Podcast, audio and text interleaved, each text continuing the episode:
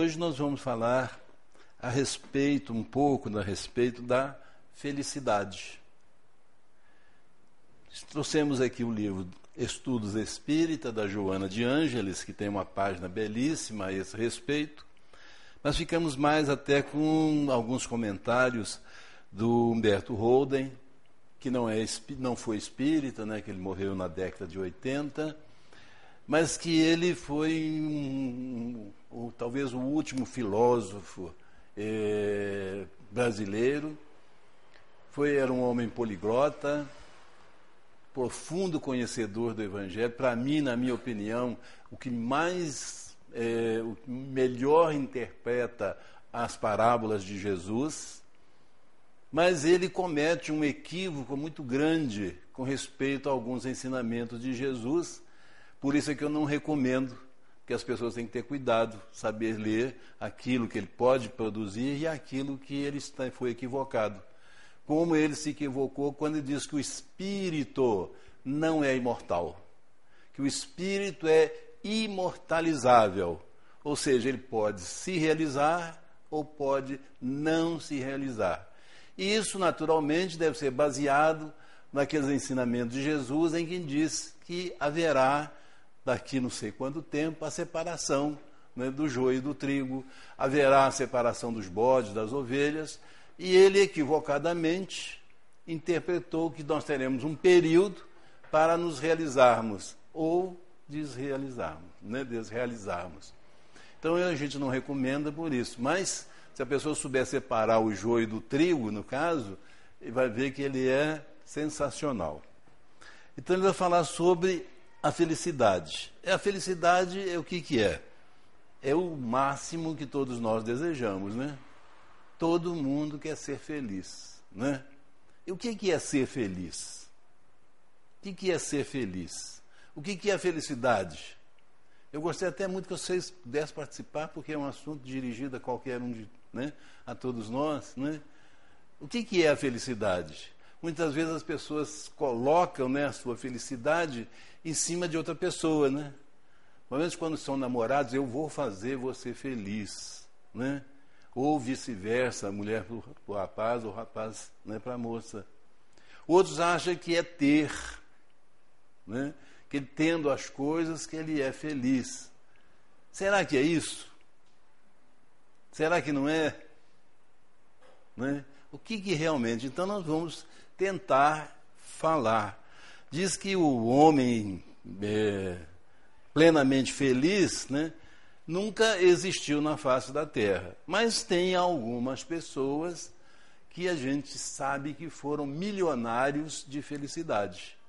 São sempre aqueles que a gente fala, né?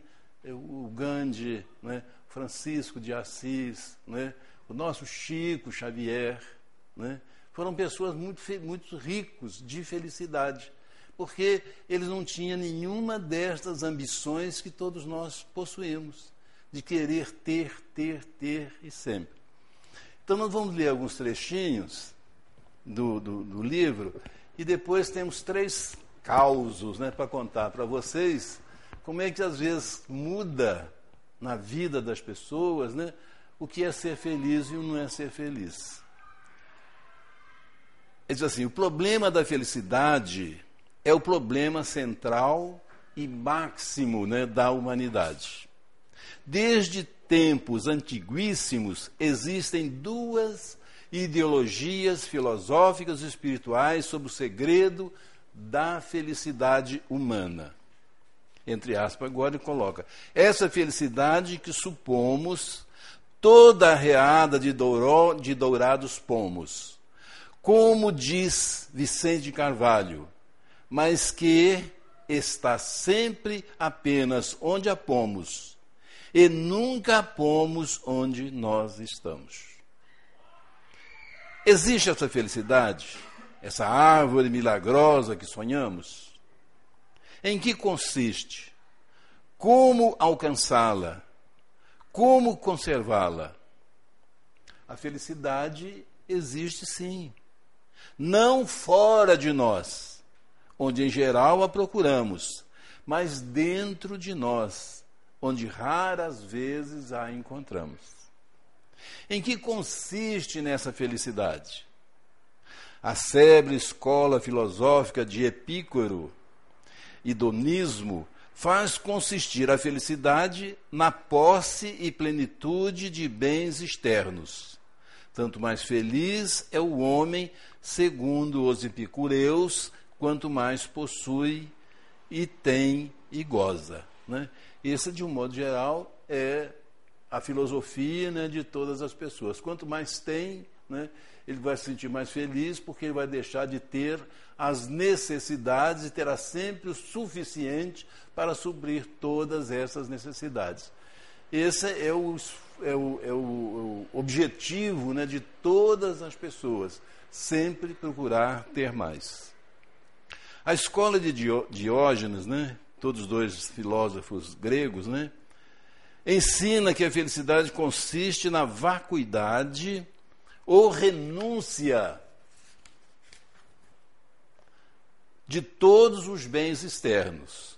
Quanto menos o homem possui ou deseja possuir, tanto mais feliz é ele, porquanto a infelicidade consiste a ou no medo de perder o que se possui, e b ou no desejo de possuir o que não se pode possuir quem renuncia espontaneamente à posse de bens externos e ao próprio desejo de os possuir, ensinam os discípulos de Diógenes é perfeitamente feliz. Então, o princípio de Diógenes é exatamente né, o contrário do outro. As pessoas não precisam de ter, porque se ela tiver, ela vai sofrer porque fica com medo de perder. Então, se ela já não tiver, ela não precisa ter esse receio nem essa ansiedade, porque não tem né, o que perder.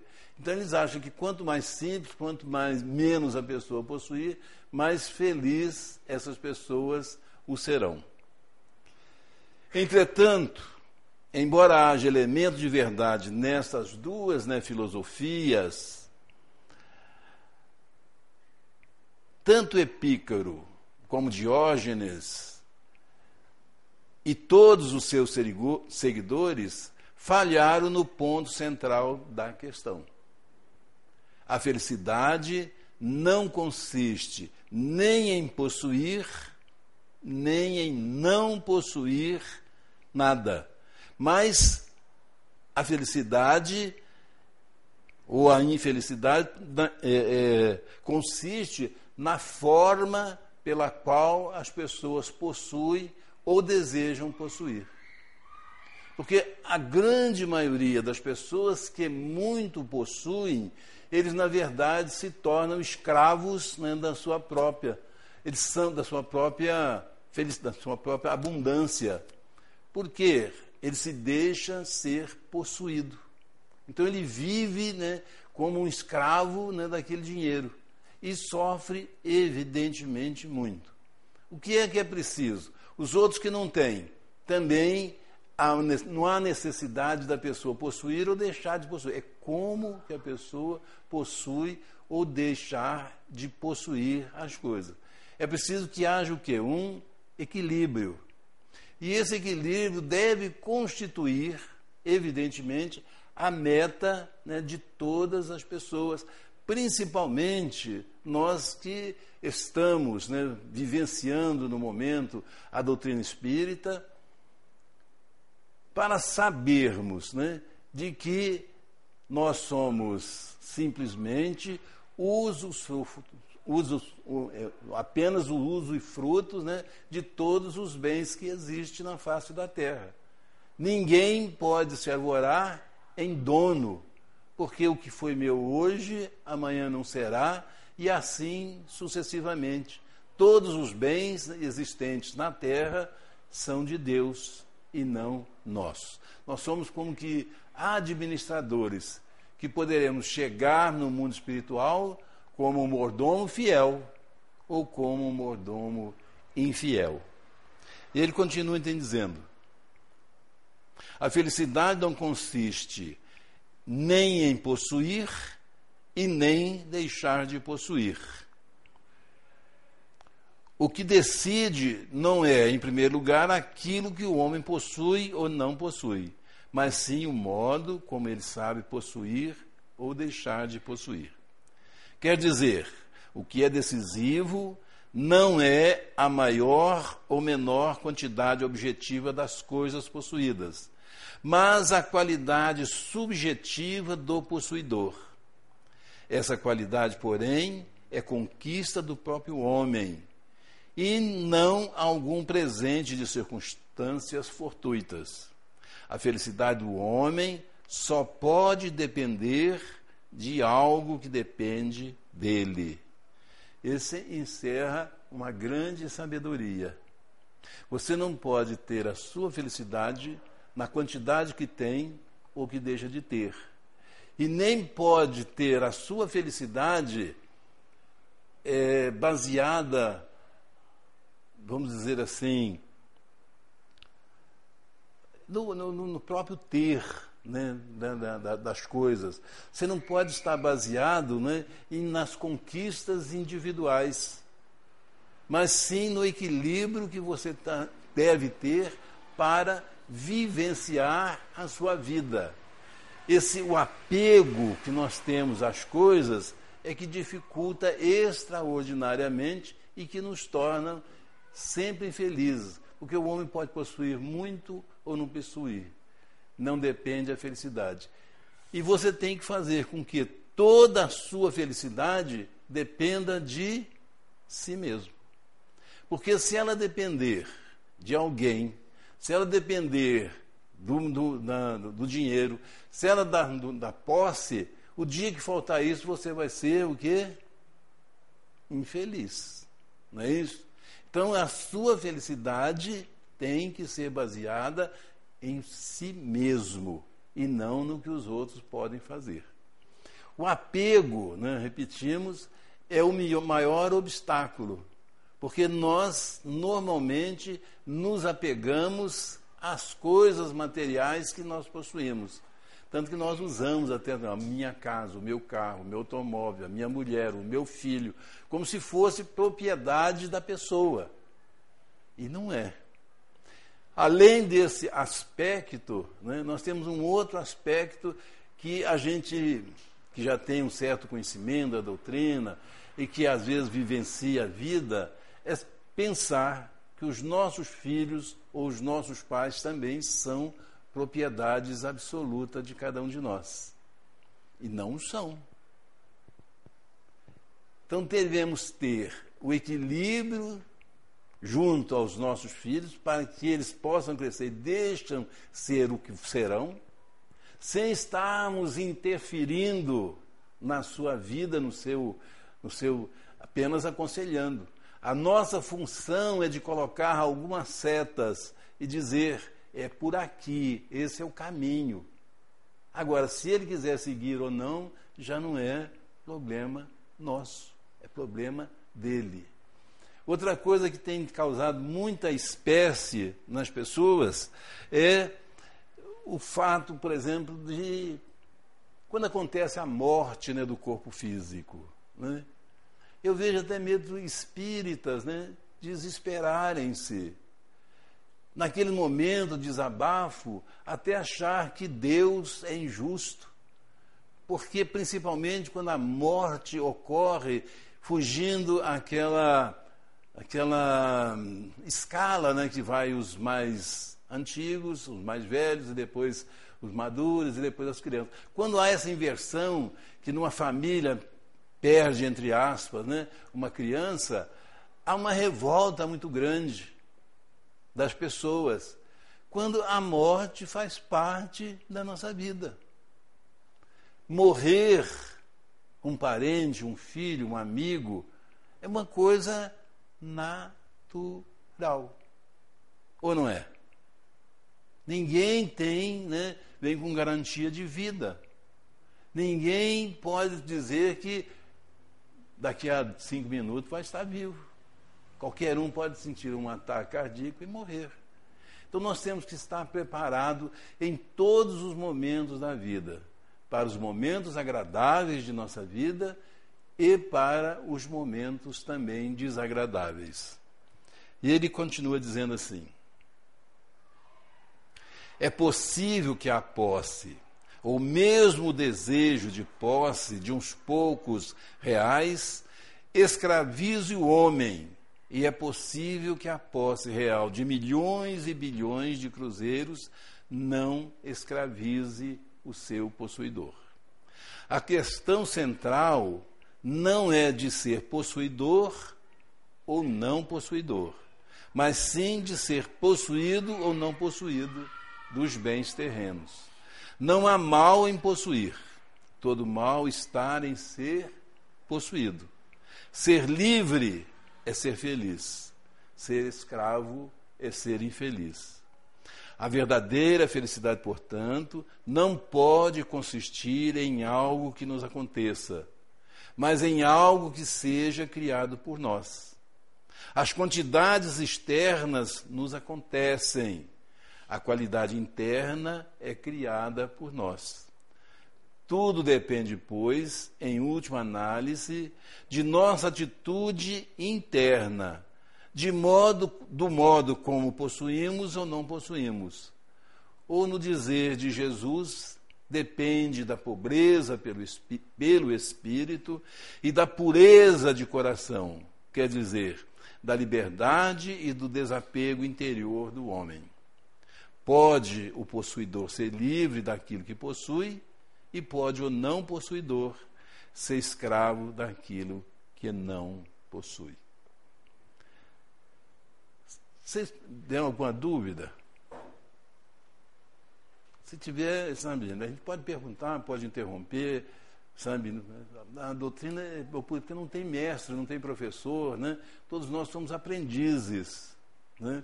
Então eu queria que vocês participassem. Né?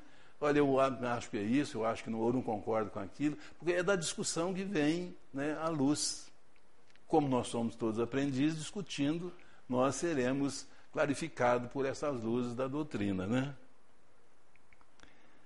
Mestre Zenon, fundador da escola estoica, né, já naquele tempo, vislumbrou essa grande verdade e ensinava a seus discípulos que a felicidade consiste numa permanente serenidade interior, tanto em face do prazer como em face do desprazer. Serenidade baseada na perfeita harmonia com a lei cósmica.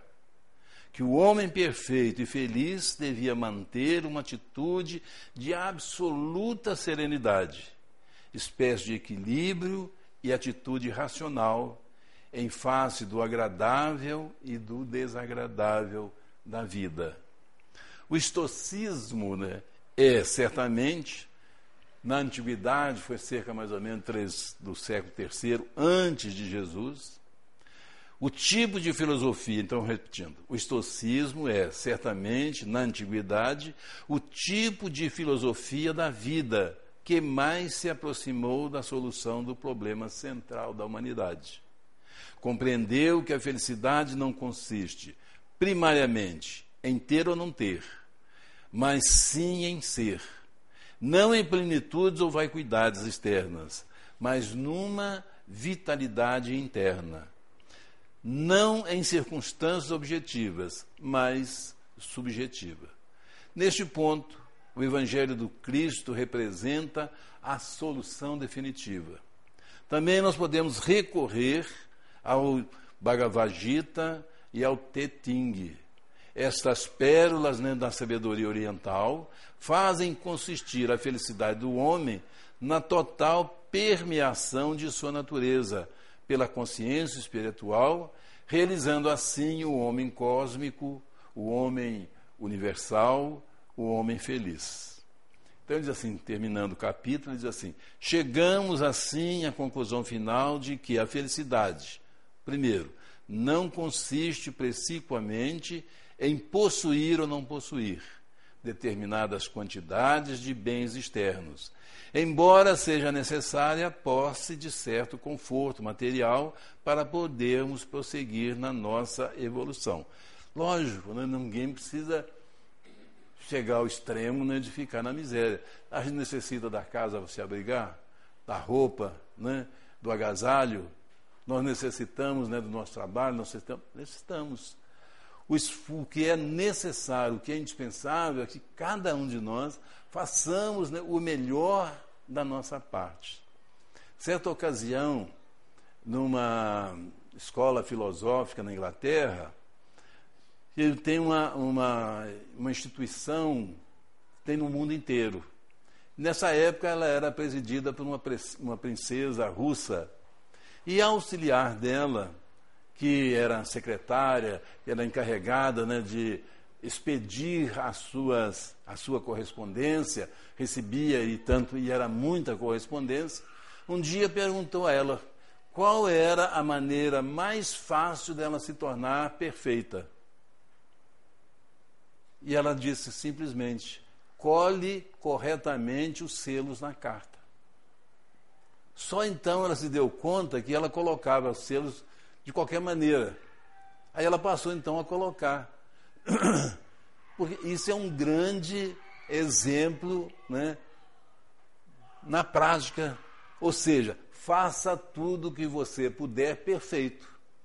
A começar pelo selar da sua própria carta. Então, tudo que você for fazer, faz o melhor que você puder e você vai conseguindo, através dessa metodologia, né, alcançar essa perfeição e essa felicidade que todos nós né, desejamos. Então, segundo, que a felicidade não pode ser baseada apenas em uma parte da natureza humana, mas tem que ser construída sobre a natureza humana total, que deve vigorar perfeita ordem e harmonia entre todas as partes componentes da natureza humana.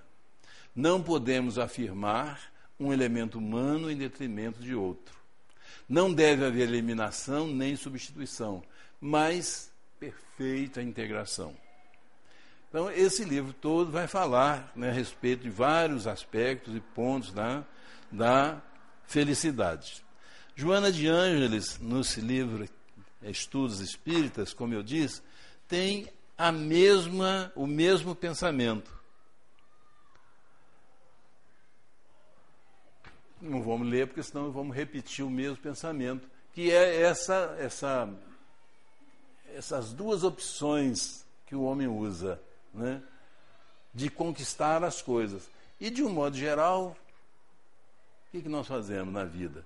Sempre procuramos ter mais, mais, mais, mais. Né? Quem é que não quer ganhar mais? Quem é que não quer possuir mais? Porque nós ainda, infelizmente, somos movidos não pelas nossas necessidades fisiológicas apenas, mas pela nossa ambição, né? pelo nosso egoísmo, a gente nunca está satisfeito com aquilo que a gente já conquistou. Se nós orarmos, pedir a Deus que nos dê uma casa, depois nós vamos querer mais uma casinha. Para quê? Para que a gente possa alugar e aumente a sua renda familiar. Mas não vamos achar que a renda ainda é pouca, aí você vai querer mais outra casa. E assim sucessivamente nós queremos e vamos querendo as coisas. Né? Uma ocasião eu morei na cidade de Santos Dumont e tinha um, um comerciante eh, sírio, né, muito apegado no dinheiro, né, e a mãe dele era uma turca, mas ela tinha umas tiradas filosóficas, né, apesar de ser uma mulher simples, talvez ela não soubesse nem ler. Sabe? Mas ela tinha umas tiradas filosóficas, porque ele só queria juntar, ele não fazia nada. Então ela dizia para ele: Meu filho, come carne enquanto você tem dente. Né? Quer dizer, aproveita o dinheiro que você tem, viaje, passeia, faz o que você gosta de fazer. Porque depois você perde os dentes, depois você perde a saúde, como é que você vai fazer isso? Né? E às vezes ele fala, não, mas eu tenho que ficar porque eh, eu preciso ganhar mais dinheiro. Ela diz assim, meu filho, você sabe o que é que enche o saco da ambição? Alguém de vocês sabe? O que, que enche o saco da ambição? A terra. Você morre, enche de terra, ficou, perdeu tudo, está cheio o saco da ambição dentro das pessoas. Né? É,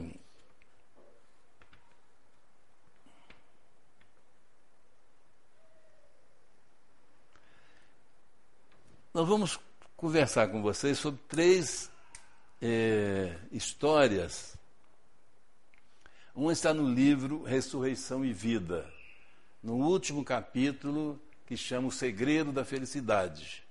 E está na parte né, que, da conclusão, nós lemos, nós, para trazer para vocês, só lendo a conclusão, que é o, o resumo né, de todo o capítulo, que tem 170 páginas. Né? Então nós iríamos para a mesma coisa. Então era a história de um, de um senhor, um filósofo, bem situado socialmente na vida. Ele servia na guarda pessoal do czar. Era um homem muito rico, havia recebido uma fortuna imensa.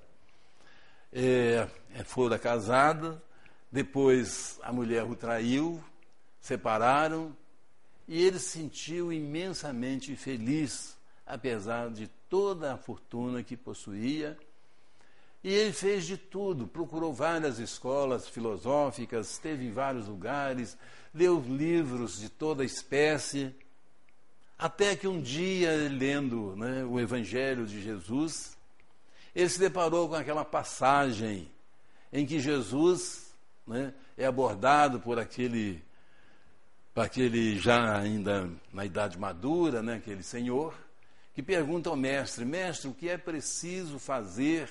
Né, para ganhar o reino dos céus. E Jesus diz: observar as leis e os mandamentos. Ele diz: mas isso eu já observo desde a minha mocidade. Ele diz: uma coisa te falta. Vá, vende tudo que tens, distribua aos pobres, e eu te darei um tesouro no reino dos céus. E conta né, os evangelistas de que ele abaixou a cabeça né, e foi-se embora. Né? Olha que a pessoa, para dizer na frente de Jesus que já cumpria toda a lei e todos os mandamentos, tinha que ter cumprido mesmo, porque Jesus via a alma né, da pessoa, sabia de tudo. E ele foi-se embora, diferentemente né, do Zaqueu. Né? Que era cobrador de impostos, né? era um homem muito baixinho.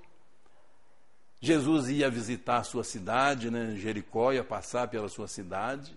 As cidades na época eram todas muradas, né? e aglomerou-se muita gente na, faz, na, na, na entrada da porta né, que dá acesso à cidade.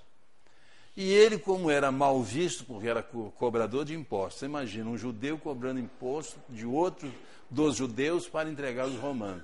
Então ele era odiado. Como ele era muito baixinho, todo mundo botava ele para trás e ele não conseguia, né? Ah, não tinha altura para conseguir a, a, ver a figura de Jesus. Então ele subiu numa pequena árvore, que no Evangelho chama de sicômoro, né? e ficou ali aguardando a passagem de Jesus. Quando Jesus passou, olhou para cima e o viu. E disse: Zaqueu, desce-te, que hoje eu me hospedarei na sua casa. Eu faço ideia, né? O, o choque que ele deve ter levado, né, a emoção que ele deve ter sentido. Imagina uma pessoa odiada, Jesus chama-o pelo nome, fala que vai na casa dele, Houve até comentários maldosos de pessoas que disseram: está vendo, foi procurar o homem rico da cidade. E Jesus foi à casa de Zaqueu. Quando estava lá, estava servindo né, o jantar, ele foi naturalmente, falou com a mulher para preparar o jantar, porque Jesus ia lá e etc. E quando ele estava jantando, né, ele falou com Jesus: Senhor, eu vou prometer e vou dividir a metade de todos os meus bens. E vou distribuir aos pobres. E se algum dano eu causei a alguém, eu indenizo com valor de quatro vezes ao dano que a pessoa sofreu. Quer dizer, a pessoa também tinha que ter tido uma vida reta, né? uma vida correta realmente. Porque se você fala que você vai indenizar a quem você causou dano quatro vezes, é porque você tinha certeza que você não tinha causado dano a alguém. Ele apenas cumpria uma função que qualquer pessoa poderia cumprir. Porque de tempos em tempos os romanos colocavam em asta pública e quem quisesse se habilitava e eles escolhiam as pessoas que eles desejavam ou que tivessem mais credenciais para tal. E aí Jesus que, que respondeu? Todos nós sabemos, né? Ele disse, a salvação hoje entrou nesta casa, porque veio salvar o que estava perdido. Então a gente deduz automaticamente né, de que Jesus, de que Zaqueu, melhor dizendo, era amigo de, do Zaqueu muito antes dele, Jesus, vir à terra. E que, junto com Jesus, veio um grupo muito grande né, de pessoas, inclusive os apóstolos, e outros que mais tarde se agregaram para a fundação, a implantação do cristianismo na face da terra. E quando ele diz que dava 50% e não dava tudo, não é porque ele ia ficar com o resto, não. É que os outros 50% pertenciam à mulher e os filhos. Ele só podia dar 50% que pertencia a ele. E ele saiu né, com aqueles 50%, reservou apenas uma pequena parte e se propôs a trabalhar. Ele, ele conhecia muito bem né, o latim, por causa da influência né, dos romanos. Ele disse: em qualquer sinagoga, em qualquer cidade, né, eu vou lecionar. Se não tiver aula para dar, eu vou carregar água né, para os romanos, né, eles pagam bem. Se não tiver, vou serrar madeira. Ele disse, assim: eu vou trabalhar para me sustentar. E assim ele, pois, ele fez a sua redenção né, na face da terra a gente fica perguntando por que Jesus foi na casa dele? Né? Naturalmente, porque a ambição havia toldado a sua visão e ele havia esquecido da sua grande né, missão na face da terra. Eu costumo sempre trazer esses exemplos para o nosso meio. E às vezes, eu, quantas vezes eu me pergunto, por que, que eu sou espírita? Por que, que nós estamos recebendo os conhecimentos benditos dessa doutrina? Que, que qualidades eu possuo mais do que os meus irmãos aí fora, que são católicos, protestantes, etc. Não vejo em mim nenhuma qualidade para estar recebendo tanto, porque não, tem, não tenhamos dúvida, meus amigos, é a maior fortuna que alguém pode desejar receber na face da terra. Porque são raríssimas as pessoas que sabem de onde veio, o que estão fazendo por que vivemos, por que morremos, para onde vamos. Raríssimas são as pessoas que sabem que o nosso destino não depende nem do Pai maior, nem de Jesus, nem dos guias protetores da, nossos, da nossa família ou da nossa casa espírita, mas depende única e exclusivamente daquilo que estivermos fazendo para nos reformar e também para o trabalho né, que nós poderemos exercer. Então é o maior patrimônio e nós estamos recebendo. Será que Jesus não está se portando diante de nós como se portou diante do Zaqueu? É uma coisa para a gente pensar nisso. Né? Bom, mas voltando para a história, então esse homem feliz e que possuía né, todo, tudo que podia desejar, então, um dia, vendo essa passagem do moço rico, né, ele se lembrou e falou assim: Eu vou distribuir tudo que eu tenho. E começou a distribuir pelas terras, dando aquelas terras para os seus mujiques. Mujiques são os trabalhadores né, da terra na Rússia, tem o nome de mujique. Porque ele falou assim: na verdade, quem são donos da terra? Sou eu que herdei dos meus avós ou são eles que trabalham a terra? Eles são muito mais donos do que eu. Então ele distribuiu. O que ele tinha em outros bens, em pratas, em joias, né? ele vendeu tudo. Vendeu as roupas, vendeu tudo, e tudo que ele vendeu, que era fez em dinheiro, ele vendeu em asta pública, né? ele deu para o mosteiro, do qual ele havia ficado dez anos nesse mosteiro. Escreveu uma carta para a sua ex-mulher aquela que o traíra, dizendo de que ele a perdoava do fundo do seu coração e que se algum dia ela precisasse dele, ela poderia voltar, que seria recebida como uma irmã. muito querida. Então, olha as coisas que ele foi vencendo, né?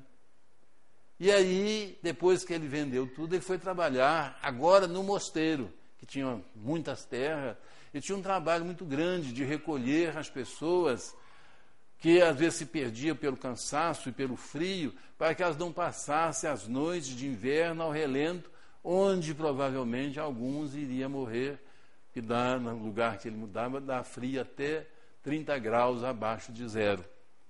Então ele fazia esse trabalho. Ele disse: Eu peguei a minha enxada, eu, eu cavei, eu cultivei, eu varri pátios, eu varri, lavei roupas, eu servia ao mosteiro. Então, todos os serviços que existiam, ele participou. E participou com uma alegria imensa.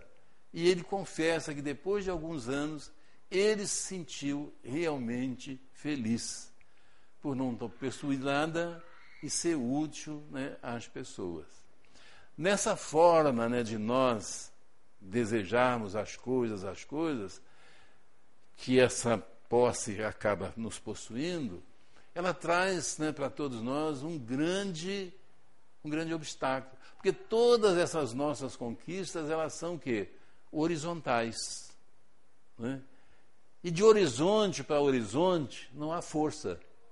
Se eu pegar um lago e colocar uma turbina no mesmo nível, ela não vai funcionar. É preciso que venha do alto, ela seja colocada lá embaixo e saia do alto né, a força da água para que a turbina funcione. Então, as nossas conquistas devem ser não apenas orientais, mas verticais. Ou seja, os valores éticos, morais que cada um de nós precisa né, conquistá-lo. Outro caso interessante, que uma pessoa se dizia muito feliz, saiu da internet aí há um mês atrás, mais ou menos. Né? É uma história contada por senhor Adelino da Silveira. O senhor Adelino da Silveira foi amigo do Chico durante muitos anos, lá em Uberaba. Fazia parte né, da equipe que dirigia os trabalhos mediúnicos, né, participava da reunião mediúnica junto com o Chico, e era íntimo realmente né, do Chico. E ele conta a história né, do. Ele diz assim, a história fantástica do Jorge. Então diz que o Jorge era uma pessoa de pele escura, muito escura, tinha os cabelos né, próprios da raça negra. Era um homem muito pobre, andava descalço, os pés rachados. Diz ele que ele deve ter tomado muito poucos banhos na vida, né, porque do corpo dele exalava né, um cheiro muito ruim. Tinha os dentes todos estragados, em que o seu hálito também era quase que insuportável.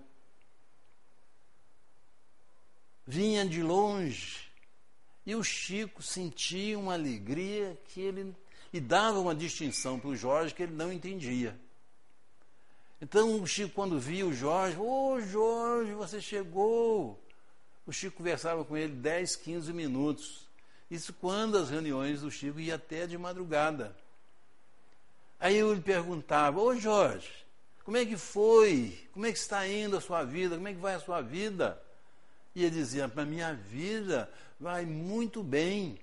Eu sou muito feliz e dou muito graças a Deus, ao nosso Pai. O que, é que você mais gosta de ver, Jorge? perguntava o Chico. Ah, sou Chico, eu gosto de olhar para cima, olhar o céu, aquele azul extraordinário, aquelas nuvens branquinhas. Ah, eu fico extasiado. Sabe, Sr. Chico, eu tenho a impressão que nosso Senhor Jesus Cristo, entre as, aquelas nuvens, ele fica espiando o que a gente faz aqui na terra. O Chico ria, o Chico. Sabe? Além disso, ele ainda tinha uma ferida nos lábios, parece que era uma ferida cancerosa, que não sarava nunca. E quando ele ria, o Jorge ria, abria e ficava se merejando sangue. Aí o Chico perguntava, o que mais que você viu na viagem que você viu? Ele morava tão longe que o Chico chamava de viagem, tão longe que ele morava do centro, do centro espírita, né? Ele então dizia, ah, sou Chico, eu fico olhando na estrada, né? eu venho caminhando devagar e fico olhando as florzinhas que nosso Pai do Céu planta para nós aqui. Cada cor linda, sou Chico, cada coisa maravilhosa. Tem umas que tem um perfume maravilhoso. Olha que bondade né, do nosso Pai, que nos dá tudo. Por isso, sou Chico, eu sou muito feliz.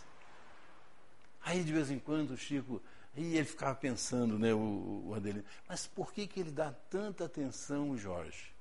Aí ele falou assim, é aí que eu vi que os espíritas, como são caridosos, porque todas as vezes que o Jorge passava e pedia uma esmola, né, os espíritos davam, os espíritas davam.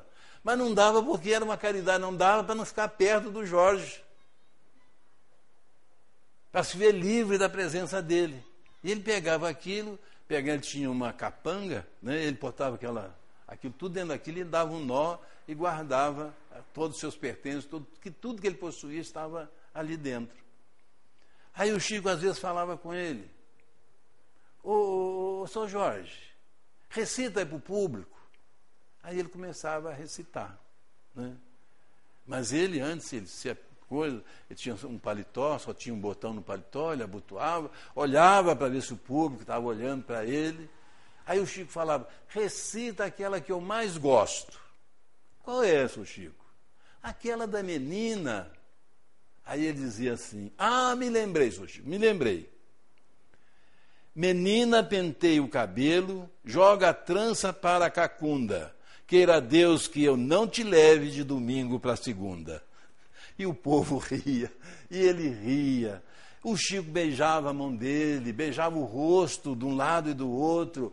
Ele também beijava né, a mão do Chico, beijava a face do Chico, falava assim. Na...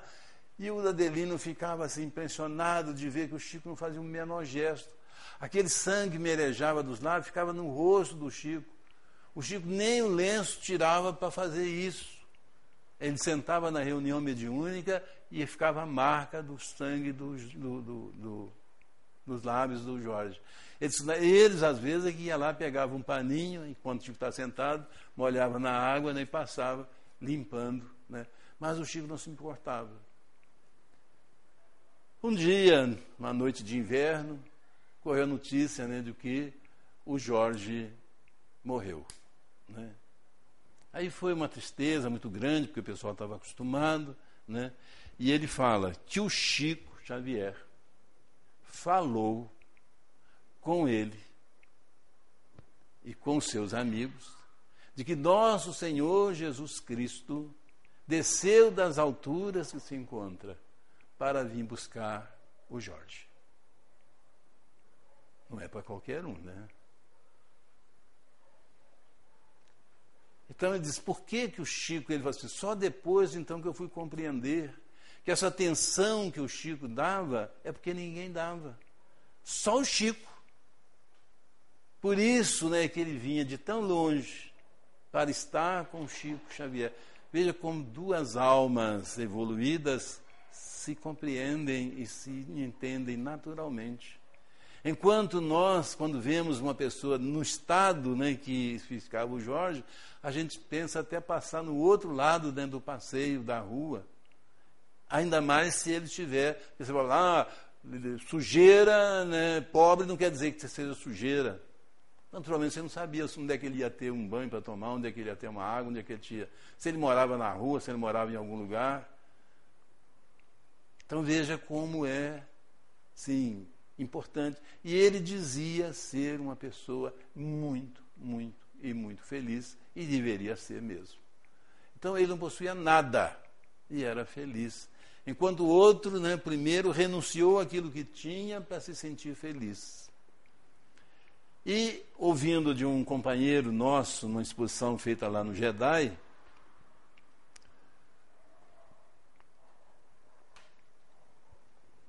um outro depoimento né, que achei muito importante. Ele diz que numa pequena pequeno terreno perto de uma cidade, foi morar o senhor José de Deus. Ele construiu uma casa né, pequena, uma casa de, de, feita de barro, coberta com sapê. Fez um quarto, a sala, a cozinhazinha dele. Na frente do terreno, né, ele fez um pequeno jardim. O terreno dos fundos, ele dividiu no meio. De um lado, ele plantou uma horta com todas as hortaliças e todos os legumes que ele podia. Do outro lado, ele plantou ervas medicinais. E quando a horta começou a produzir, as pessoas da cidade iam lá na casa dele para comprar verdura, porque ele apanhava a verdura na hora. A pessoa foi comprar couve, tirava as folhas de couve, né, e quando só quer, vendia as couves. Vendia tudo, seja alface, ele apanhava tudo na hora para servir fresquinho, sem agrotóxico, sem. Então, no instante, ele começou a ter uma freguesia muito grande. E às vezes as pessoas falavam com ele. Ah, Sr. José, tô, tô, tô com tem uma, uma úlcera né, no meu estômago, ou eu estou sentindo dor no meu fígado. Ele falou: espera aí. Aí ele ia lá na, onde é que tinha as plantas medicinais, trazia né, aquelas, ervas, aquelas folhas, né, e explicava como é que fazia o chá. Né, você toma de manhã, você toma depois do almoço, depois, depois do jantar. Em pouco tempo você vai melhorar. Aí a pessoa pergunta, quanto é que é? Não, as verduras eu cobro.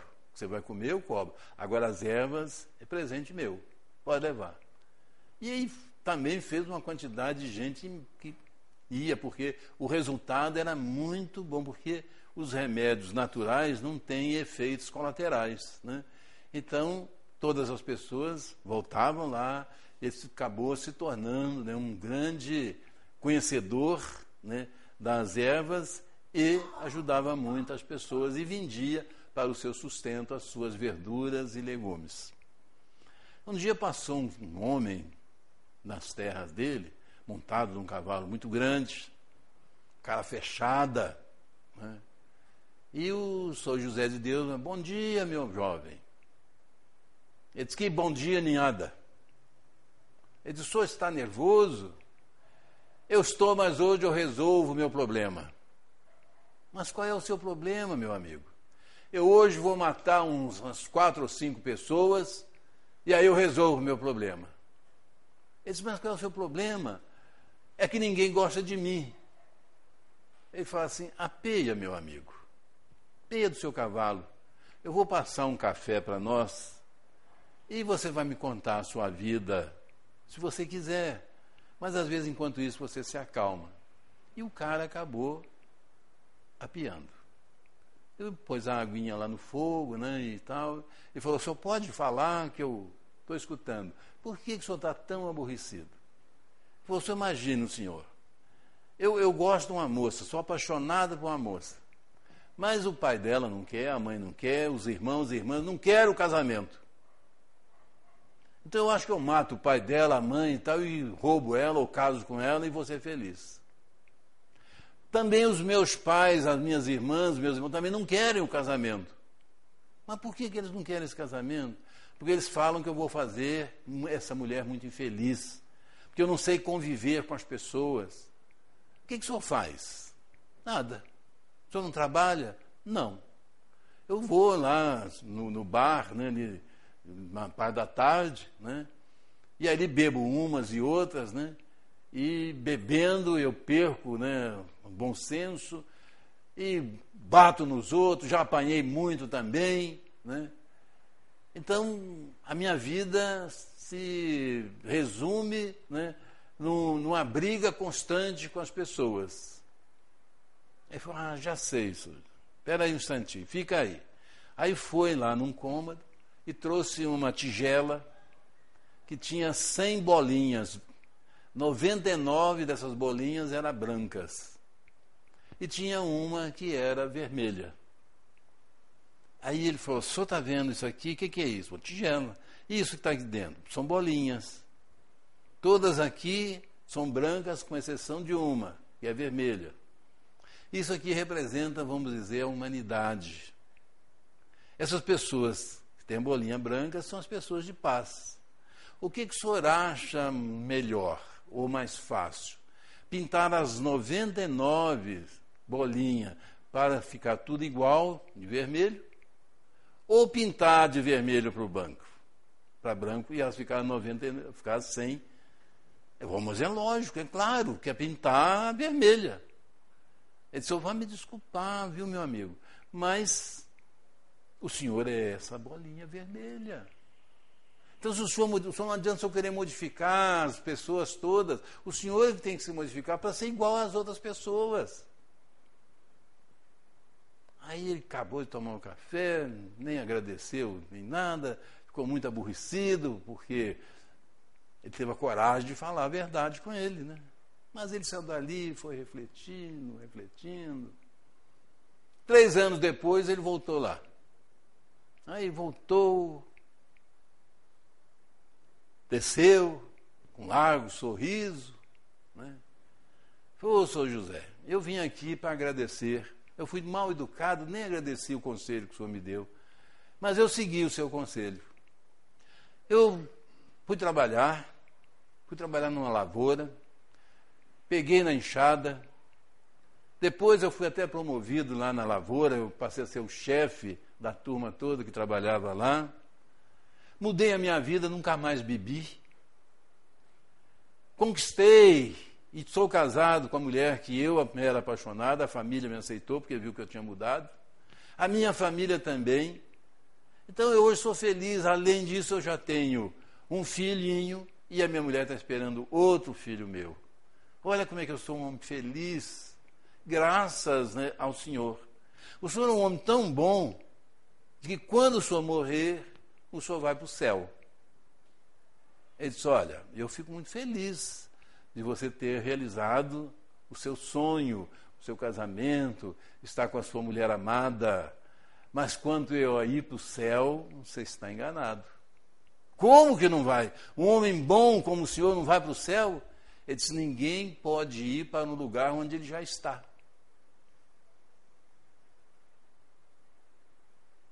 E é verdade, né? Será que a gente precisa morrer para ir para o céu? Será que nós podemos fazer da nossa vida né, um céu? Quer dizer, daquele homem simples, né, traz né, uma lição imensa. Não é o que a gente tem, o que possui. Ele possuía a coisinha, possuía, possuía a sua casinha, possuía né, as suas amizades, servia ao próximo. Então, quando nós falamos no princípio que é essa horizontalidade né, são as nossas conquistas, a gente tem que pensar que a nossa felicidade ela não está nas coisas, nos objetos e nem nas pessoas. A nossa felicidade consiste em servir as outras pessoas, em fazer as outras pessoas felizes. Porque quando as pessoas são felizes, nós, nós fazemos, nós passamos a ser felizes.